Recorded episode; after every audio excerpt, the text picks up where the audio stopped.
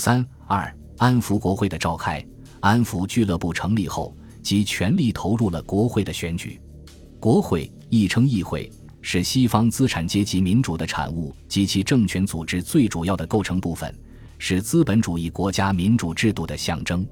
在中国，一切民主主义者都把国会看得十分重要，但对于想实行封建独裁专制统治的军阀来说，它却是一种束缚和绊脚石。因此，军阀都不喜欢国会。如前所述，袁世凯准备做皇帝时。曾经将国会解散过一次，后来张勋复辟，国会又遭到第二次解散。军阀有时也需要保留一下国会，不急于去扼杀它，并不是对他有何好感，而是想利用它来达到自身的政治目的。一旦他们的欲望得到满足，他们就会把国会当作坠流予以抛弃。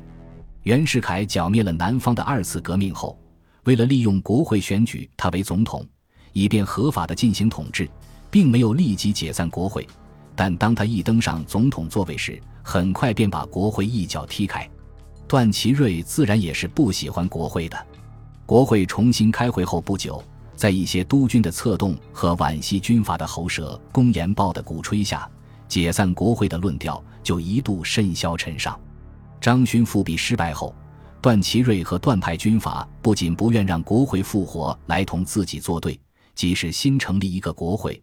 他们也担心不听自己使唤，难以驾驭，因此临时参议院成立后，他们本想干脆不通过国会，而由临时参议院这样原本是过渡性质的立法机关来代行国会职权。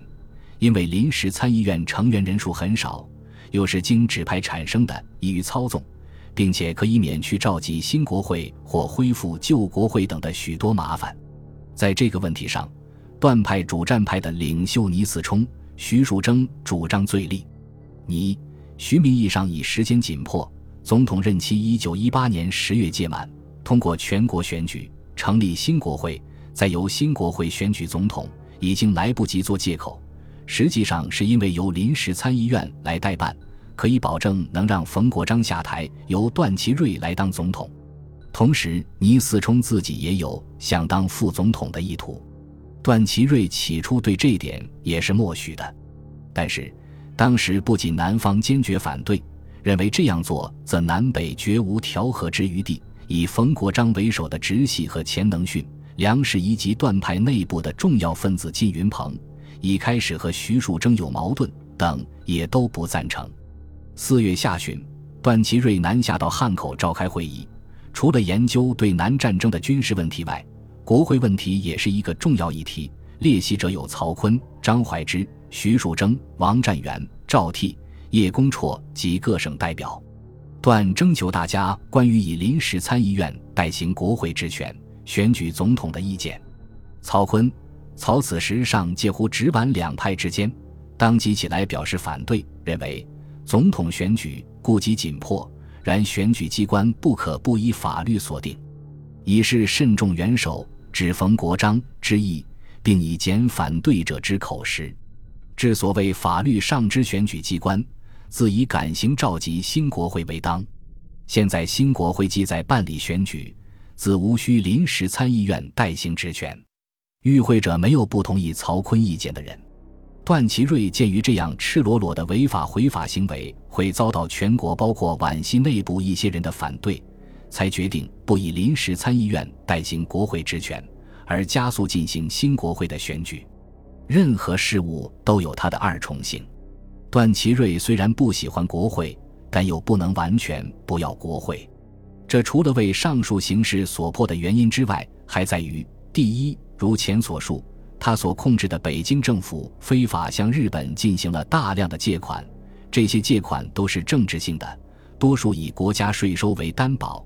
但又没有一项是经国会批准的，他需要征求国会的同意，召集新国会予以追认。当时有的外国人也看出了这一点，说：“夫新国会之选举，其根本主义非欲借此以促北京与广州之调和也，其意不过欲使目下所视为不甚合法或全部合法之某种事业变为合法而已。如向日本接洽之各种借款。”政府中人多与有关系，必使其立于无可驳斥之地位。而就目下言之，则无一曾经国会之通过者。夫纯粹之实业借款，故无需国会批准；而今之借款，则大多数实业其名而已。就其实际言之，西供政治上之用，而多数以国家税入为担保。即此一端，已不得不征求国会之同意。今新国会之召集，盖即所以追认此种种借款者也。第二，既然国会是民主制度的象征，一个民主共和国家就不能没有国会。有一个国会的存在，让它形同虚设，也比没有要好，因为它可以欺骗迷惑群众。对于实行军事封建独裁统治，多少可以起到一些掩饰作用。何况在当时的情况下，国会的利与害就看由谁来掌握国会大权。如果国会的成员多数是对立党派的人，由敌对势力掌握，于断派当然不利；如果国会中几派的人占了多数，成了自己的囊中物，就会变不利为有利，国会就能变成个人独裁或一派一系专制的御用工具。他们可以通过国会自身的权力，有效地控制内阁，并使一切非法行为披上合法的外衣。因此，对段祺瑞和皖系军阀来说，关键问题并不是要不要国会的问题，而是如何采取有效的措施来掌握即将新成立的国会。首先是如何能使己派和支持己派的人在国会中占有多数的问题。三月六日。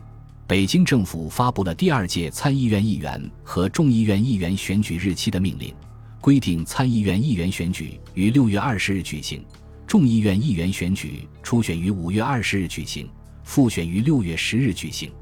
两天后，安抚俱乐部正式成立。三月二十三日，段祺瑞再次登台组织内阁。四月二十六日，曹锟、张怀之。倪嗣冲联名通电，请迅速召集新国会。五月四日，北京政府国务院通电否认以临时参议院代行国会的一切职权。在段祺瑞的支持下，徐树铮、王一堂等为了使安福系或倾向于安福系的人多多当选，十几派人在国会中占有多数席位，制造一个为皖系军阀统治效忠尽力的国会，进行了紧张的活动。安抚俱乐部成立后，想包办国会选举，苦于经费短缺，于是起连于财神梁士仪。梁曾经为袁世凯复辟帝制筹措经费，袁死后被列为帝制祸首，受到通缉。他此时正想借段祺瑞、徐树铮的帮助，重振交通系之势力，为卷土重来之际，因此慨然允诺，给予安抚俱乐部三百万元巨款的援助。徐树铮将这笔钱交王一堂，包揽选举。其实，徐正与奉系军阀首领张作霖勾结，出任奉军副司令，先后又挪用奉军军饷二百余万元交王一堂支配使用。安抚俱乐部有段祺瑞的支持，又有金钱做后盾，于是派员吩咐各省活动，演出了一场舆论称之为“买票与官县干涉并用”的选举丑剧。这场包办选举的策划者和幕后指挥者是徐树铮。从下面几封密电中可以清楚看出，为了使自己的同党多多入选，徐树铮是如何在其后台老板段祺瑞的支持下密谋策划，亲自拟定候选人名单，并发号施令，指使其亲信和党羽倾力包揽选举的。五月二十七日，徐树铮在岳州图赐给山西督军阎锡山的密电中说。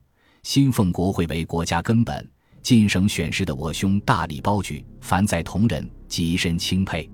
兹更有进者，人才以坚定不摇为上，而举总统、任总理，制宪法、议法案，选议长，落落诸大政，尤须与我备一本公义，专谋立国之主旨，步骤合一。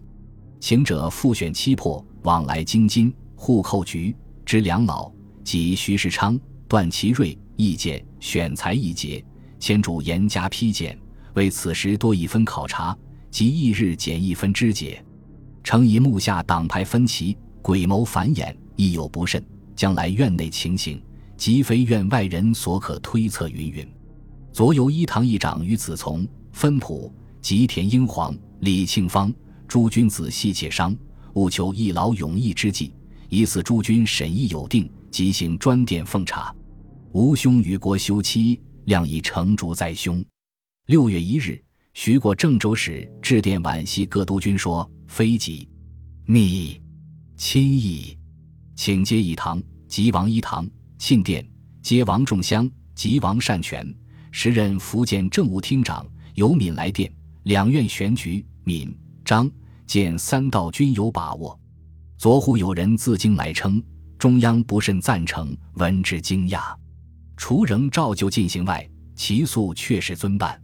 毕处复电文曰：“奸人希图破坏，幸乃高明洞主，其始终坚持。无论何人造此浮言，言语拒绝。云云，邦本安危在此一举。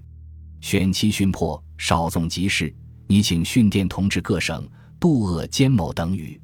此次选政所系甚大，若被诡谲多端，造谣山祸。”自无所不用其极，民中既发现此事，难保不分图密进，急盼坚持促办，彼奸人无所失其伎俩，数选政可早日告成。除垫付一堂外，特以密文，其次监察。本集播放完毕，感谢您的收听，喜欢请订阅加关注，主页有更多精彩内容。